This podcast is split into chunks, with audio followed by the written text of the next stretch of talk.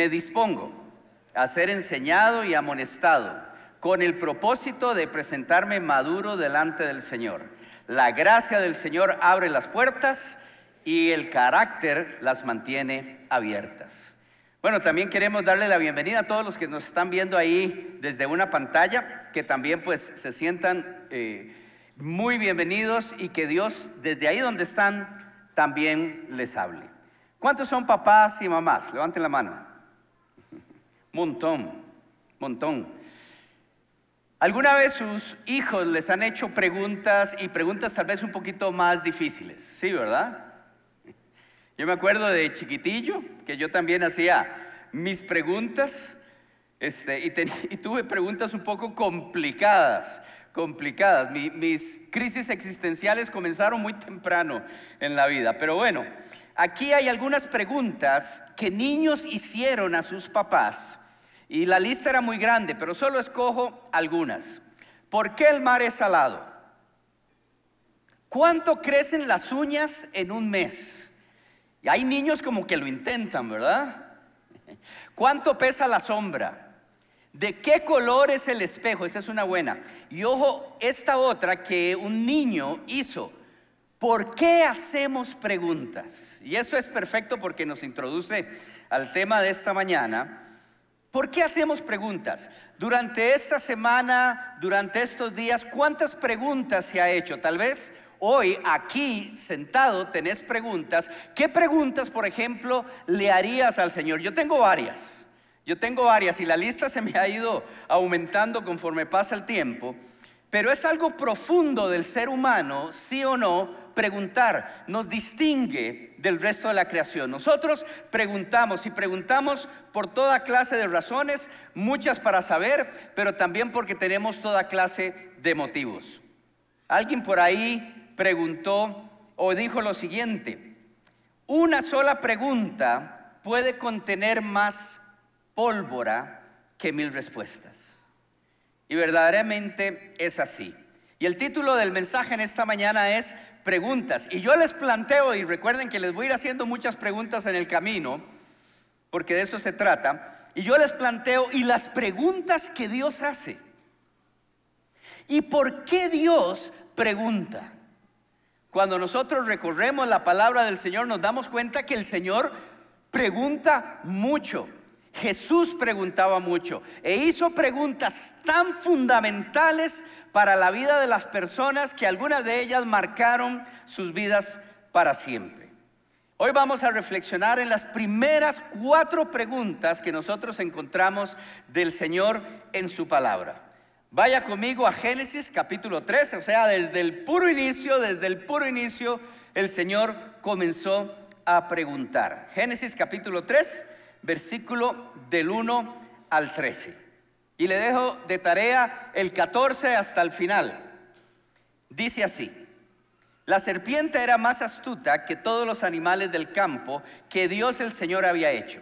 Así que le preguntó a la mujer, ¿es verdad que Dios les dijo que no comieran de ningún árbol del jardín? Podemos comer del fruto de todos los árboles, respondió la mujer. Pero en cuanto al fruto del árbol que está en medio del jardín, Dios nos ha dicho, no coman de ese árbol, ni lo toquen, de lo contrario, morirán. Pero la serpiente le dijo a la mujer, ay, no es cierto, no es cierto, no van a morir. Dios sabe muy bien que cuando ustedes coman de ese árbol, se les abrirán los ojos y llegarán a ser como Dios, conocedores del bien y del mal. Y la mujer Vio que el fruto del árbol era bueno para comer y que tenía buen aspecto y era deseable para adquirir sabiduría. Así que tomó de su fruto y comió. Luego le dio a su esposo y también él comió. En ese momento se les abrieron los ojos y tomaron conciencia de su desnudez. Por eso, para cubrirse, entretejieron hojas de higuera. Y cuando el día comenzó a refrescar, oyeron al el hombre y la mujer que Dios andaba recorriendo el jardín. Entonces corrieron a esconderse entre los árboles para que Dios no los viera. Pero Dios el Señor llamó al hombre y le dijo, primera pregunta, ¿dónde estás? Y el hombre contestó, escuché que andabas por el jardín y tuve miedo porque estoy desnudo. Y por eso me escondí. ¿Y quién te ha dicho que estás desnudo? Le preguntó Dios. ¿Acaso comiste del fruto del árbol que yo te prohibí comer? Y él respondió, Señor, la mujer que me diste por compañera me dio de ese fruto y bueno, parafraseo un toque, y Señor, ya, pues yo comí. Entonces Dios le preguntó a la mujer, ¿y qué es lo que has hecho? Señor, la serpiente me engañó y ya, yo comí. Contestó ella. Aquí estamos en el momento en que la creación da luz y, hay armonía y hay integración y hay comunicación, es algo verdaderamente hermoso. Y es bueno. Y dice la palabra del Señor en Génesis 2 que no simplemente era bueno, sino que era muy bueno. Pero Adán y Eva se dejan llevar por los engaños de Satanás y desobedecen a Dios. Y entonces encontramos aquí en Génesis 3 un momento que es crucial, verdaderamente crítico. Y le hago la pregunta, si usted hubiese estado ahí y Dios lo hubiese puesto a cargo, ¿cómo hubiese manejado la situación? Yo tengo una idea de cómo yo lo hubiese hecho. Pero usted cómo hubiese manejado la situación en ese momento tan crucial y en ese momento tan crítico. Y vea qué interesante. ¿Y cómo lo hace Dios? Es tan interesante que Dios en aquel momento donde realmente es crítico, es crucial la situación, Dios aborda y enfrenta la situación con preguntas y formula cuatro preguntas que hasta el día de hoy siguen siendo fundamentales para todos nosotros y para todo ser humano. Este es el creador de todas las cosas, el que entiende y conoce todas las cosas. Y aún así hace preguntas. ¿Es que acaso no conoce Dios las respuestas? Claro que sí. Entonces, ¿por qué pregunta? Veamos la primera pregunta. Aquí nos vamos a detener un poquito más porque al ser la primera pregunta también es fundamental, sigue siendo esencial hasta el día de hoy. Versículo 9 viene Dios, formula su primera pregunta, ¿dónde estás? Y esta pregunta, mis amigos y mis amigas y los que nos están viendo allá por, por la pantalla también, refleja tantas cosas, es tan multidimensional, pero solo quiero mencionar dos aspectos. En primer lugar, esta pregunta refleja un profundo sentido de dignidad con el que Dios nos creó, con el que Dios creó al ser humano, al hombre y la mujer. Vean, la situación es caótica, el fallo es monumental, las consecuencias son tan catastróficas que aquí estamos hoy todavía hablando de esas consecuencias. Y Adán y Eva desobedecieron en las mejores condiciones para no hacerlo. Pero yo todavía no lo entiendo. Esta es una de las preguntas que yo le tengo al Señor tenían todas las condiciones para ser fieles, para obedecer. Vivían en un balance perfecto interno y externo, tenían una relación abierta, directa, nítida con Dios. Y ojo con esto, no sé si usted alguna vez lo ha pensado al leer Génesis capítulo 3. Hubo una segunda oportunidad. Y si Adán no hubiese comido, ¿Se han preguntado eso alguna vez? ¿Qué hubiese pasado? Pero no, pero no. El hombre tenía que comer y comió. Tenían todas las condiciones y aún así lo arruinaron.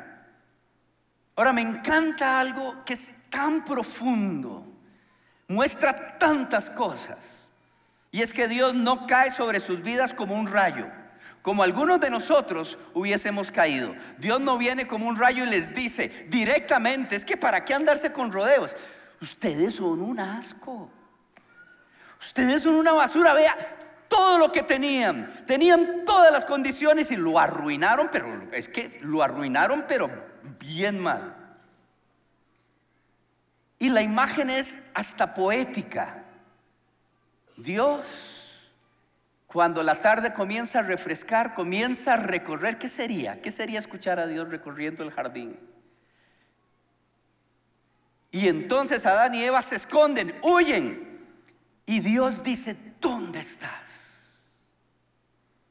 Hay tantas cosas, y se ve luego en cómo se desarrolla el pasaje, hay tantas cosas que Dios quiere provocar con esta primera pregunta que hace. Y Dios comienza a desarrollar toda una dinámica que luego se profundiza con el resto de las preguntas, pero comienza con esa. ¿Qué es lo que Dios anda buscando o quiere generar con esa primera pregunta tan particular? Solo dos, dos, dos palabras. ¿Dónde estás?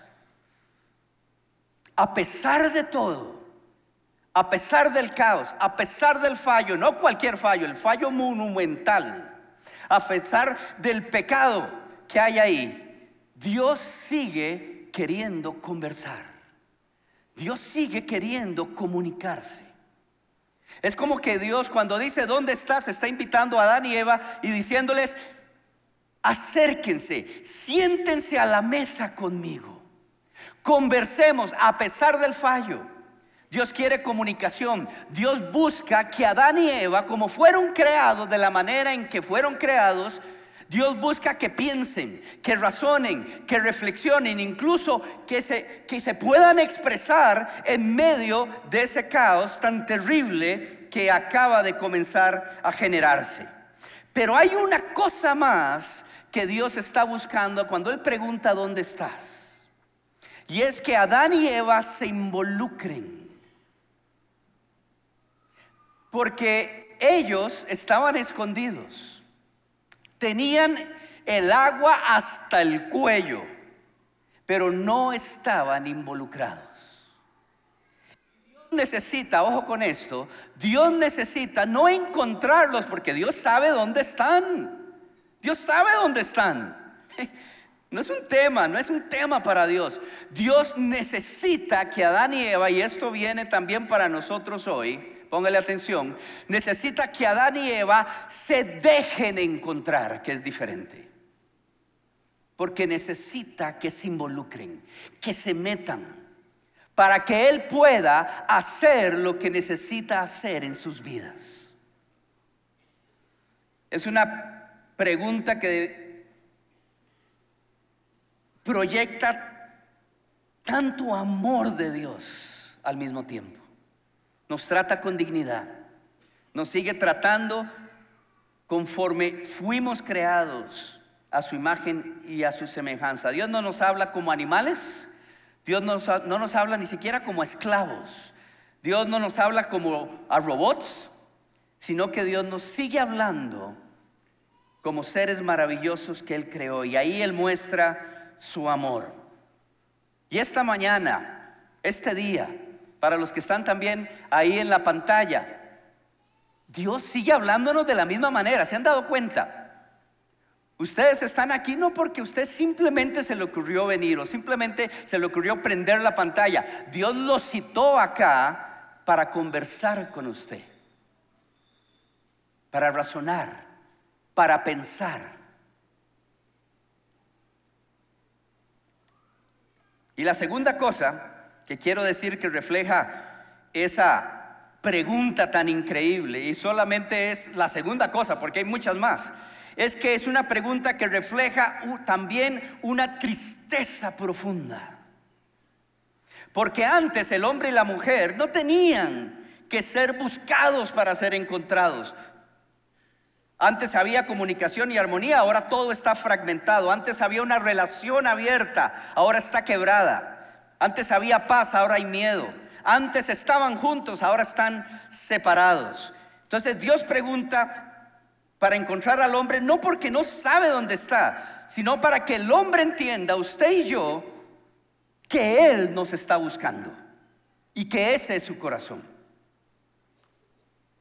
Y vea el versículo 10, cuando Dios pregunta, ¿dónde estás? Adán no le dice, Señor, vea, eh, te voy a decir dónde estaba. Estaba del antiguo Higuerón, 100 al norte, 50 al sur. Llegamos al árbol este, eh, de la vida, también, Señor, y de ahí 25 al norte, donde estaban las higueras. La respuesta de Adán refleja lo que Dios realmente estaba buscando. Tuve miedo y me escondí. Es una respuesta de condición.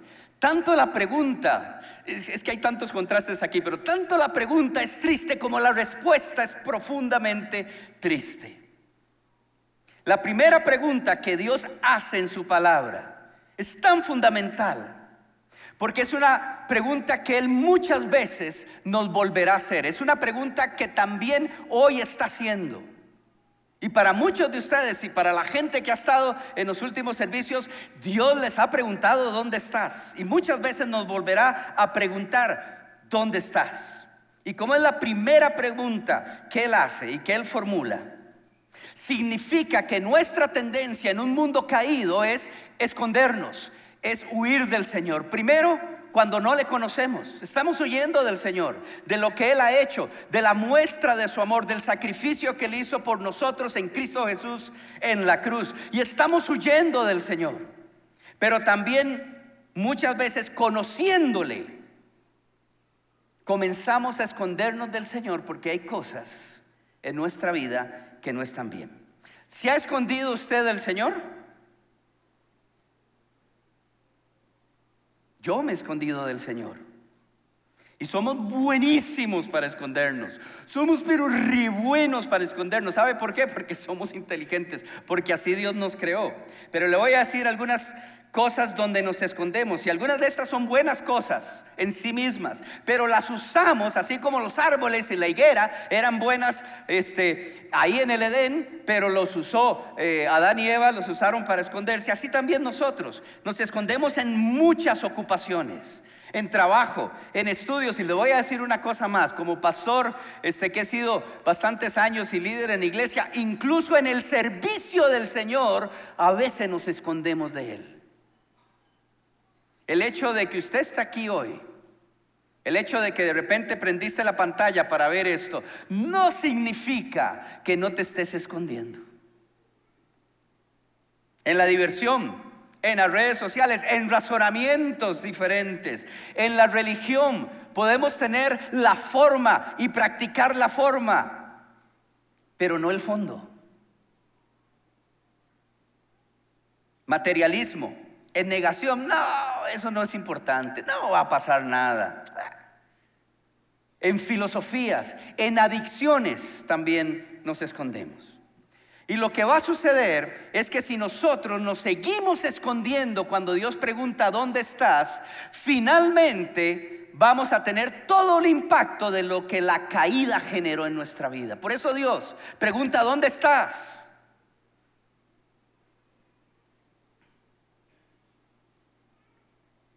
Leí una frase que me encantó, porque describe tan bien Génesis capítulo 3 con esa primera pregunta del Señor. El amor hace que tu alma gatee fuera de su escondite. El amor hace que tu alma gatee fuera de su escondite. Eso es exactamente lo que Dios está haciendo, exactamente.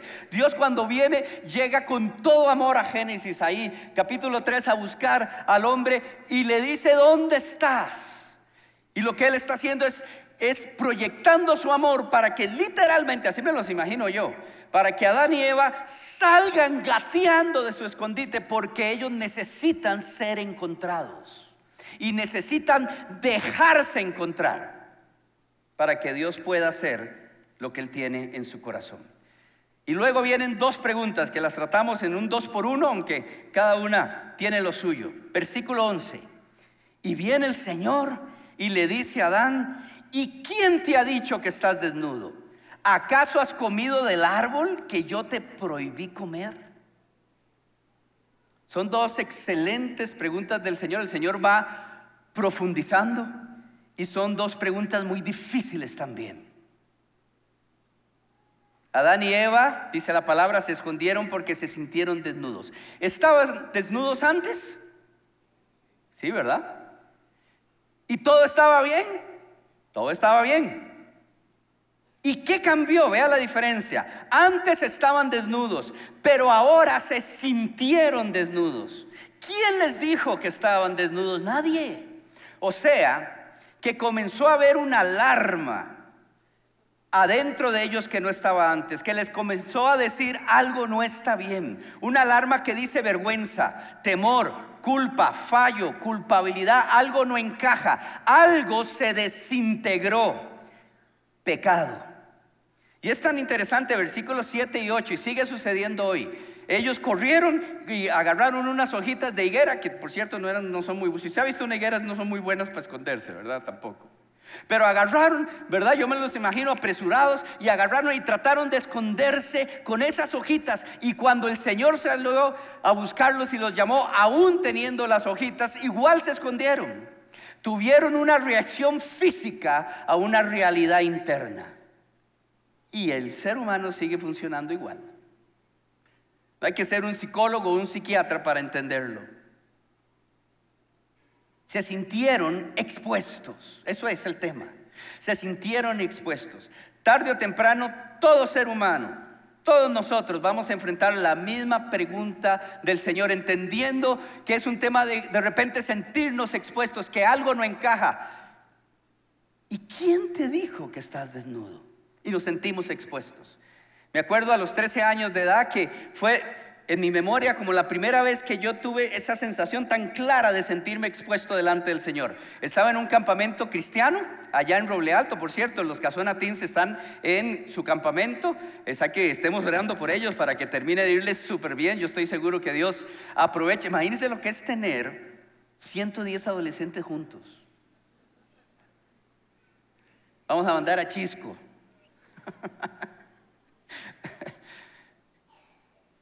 Y me acuerdo que una noche, un viernes en la noche, el líder hizo un llamado y, dije, y, él dijo, ¿a quién le gustaría recibir al Señor en su vida como Señor y Salvador? Y yo fui un chiquillo, yo era un ratón de iglesia, hijo de pastor, hijo de misioneros, hasta vivimos en diferentes países sirviendo al Señor. Le voy a dar una confesión que no salga en Facebook. Mi primer beso fue en la escuela dominical. Se, era o no un ratón de iglesia.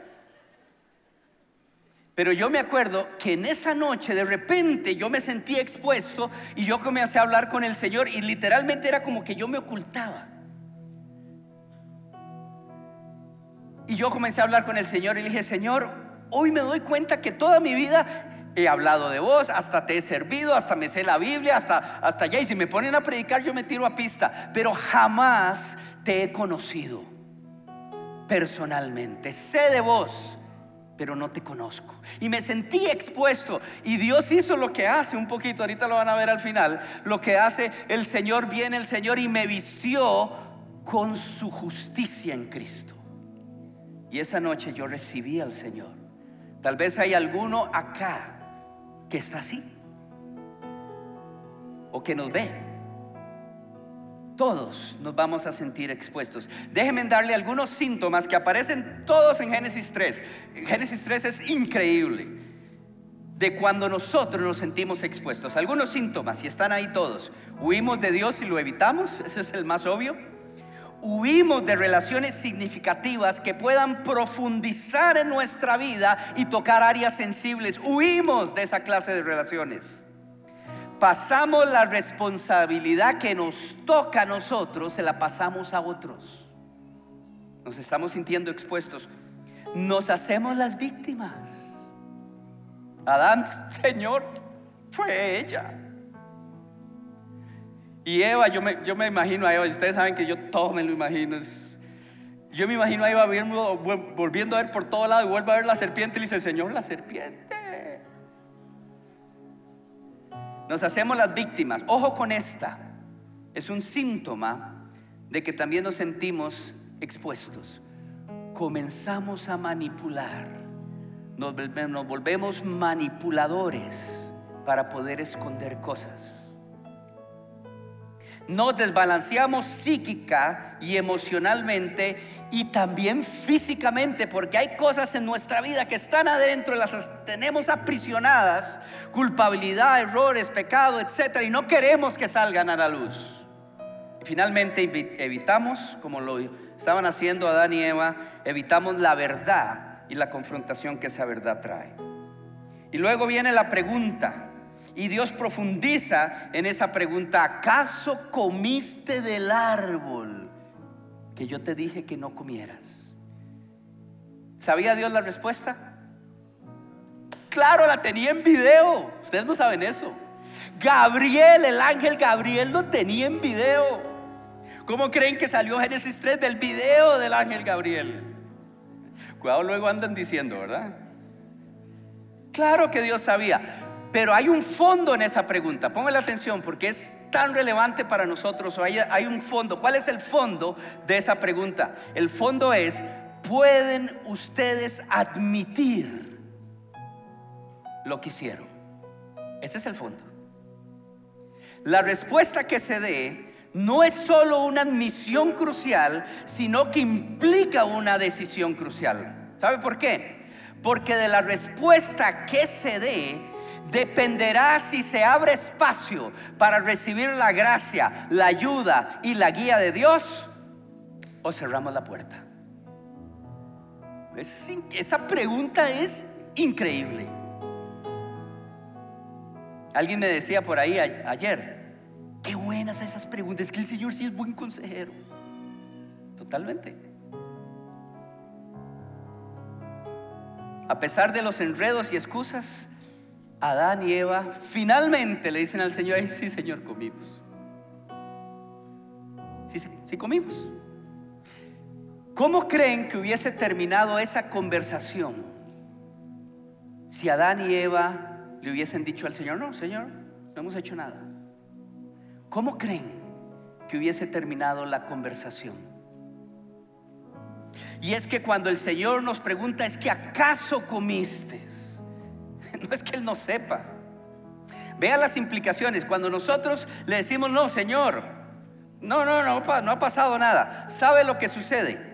Nuestro corazón se enfría, se endurece y finalmente nuestro corazón se vuelve insensible. Eso es la historia de Romanos capítulo 1. Leanlo. Si antes estábamos evitando a Dios, ahora vamos a terminar de sacarlo de la ecuación de nuestras vidas. Esa es la historia de Caín.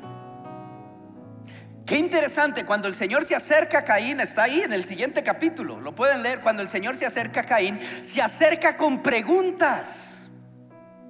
¿por qué estás tan enojado? Le dice. No pasa nada. ¿Y dónde está tu hermano? Increíble, ¿verdad? Y aquí hay un principio importante que lo vemos en la palabra del Señor. Uno puede cosechar las consecuencias de malas decisiones, póngale atención, con esperanza o sin esperanza sin esperanza. Cuando el Señor nos pregunta sabiendo, ¿es que acaso comiste? Recuerden, Él necesita que nos involucremos. ¿Es que acaso comiste? No, Señor, no pasó nada. Esa es la historia de Saúl. O puedes cosechar las consecuencias de malas decisiones con esperanza. Sí, Señor, fallé. Esa es la historia de David. Ambos líderes, ambos reyes fallaron, ambos pecaron. Pero uno cosechó sin esperanza y otro cosechó con esperanza. Cuando nosotros le decimos, sí Señor, es cierto. ¿Qué va a suceder? El Señor nos va a mostrar más de su verdad. Es lo que pasa en Génesis capítulo 3. No hemos leído todo el texto, pero ahí está. El Señor profundiza su verdad porque necesita que nosotros entendamos su verdad para poder traer esperanza y sanidad. Y eso también está ahí en Génesis capítulo 3. El Señor también cuando le decimos, sí Señor, pues sí, nos brinda su ayuda Y ojo con esto, cuando le decimos sí Señor, sí admitimos, nuestro corazón se vuelve entonces más sensible y la voluntad de Dios comienza a operar en nuestra vida, aún en medio del caos y aún en medio del fallo. ¿Alguien le gusta el karaoke aquí? Qué cambio, ¿verdad? De tema. A mí me encanta el karaoke. Donde hay karaoke yo me meto. Una vez me dijeron en un karaoke con la familia, dijeron, deberías cantar en bodas vos. ¿Alguna boda? Al final. Hay una canción que yo he cantado en el karaoke que es buenísima para el karaoke, pero es malísima. De Frank Sinatra, My Way. Lo hice a mi manera.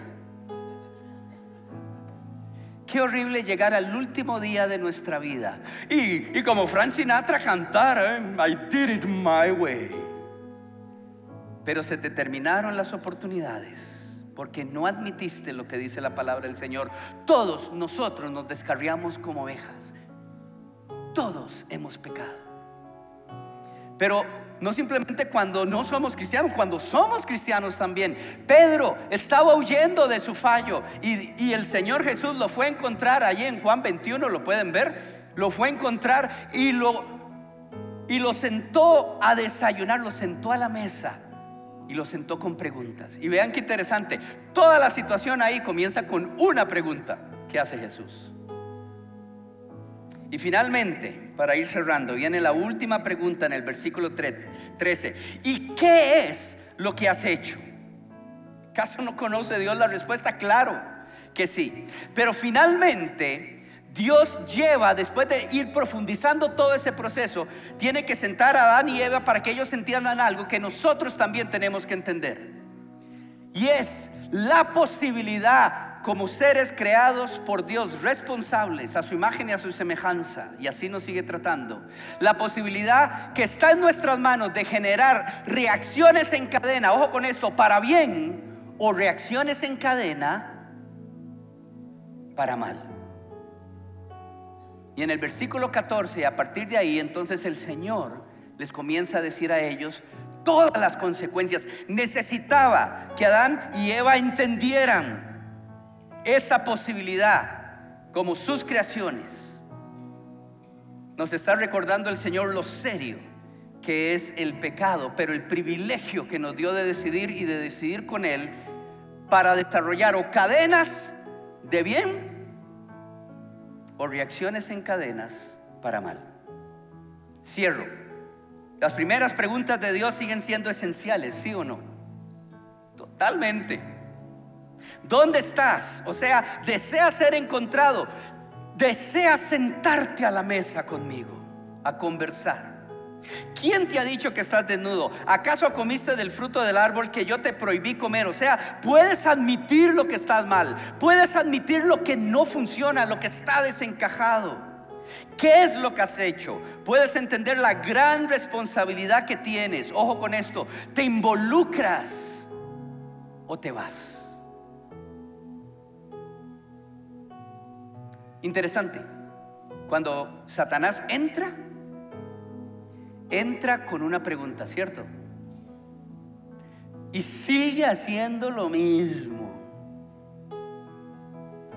Entra con una pregunta para desconectar, para dividir, para engañar y para destruir. Pero cuando Dios entra con sus preguntas, entra para invitar, para encontrar, para conectar, para unir, para iluminar, para involucrar y para traer esperanza. Y eso es lo que hace. En el versículo 15, en medio de aquella conversación, viene la primera promesa del Mesías. El Señor dice, ok, yo voy a trabajar en esto y le voy a dar la vuelta. Ahora imagínense a Adán y Eva todos tirados, yo me los imagino, escuchando todas las consecuencias del pecado y demás. Y vean esta imagen y con esto cierro, es tan hermosa.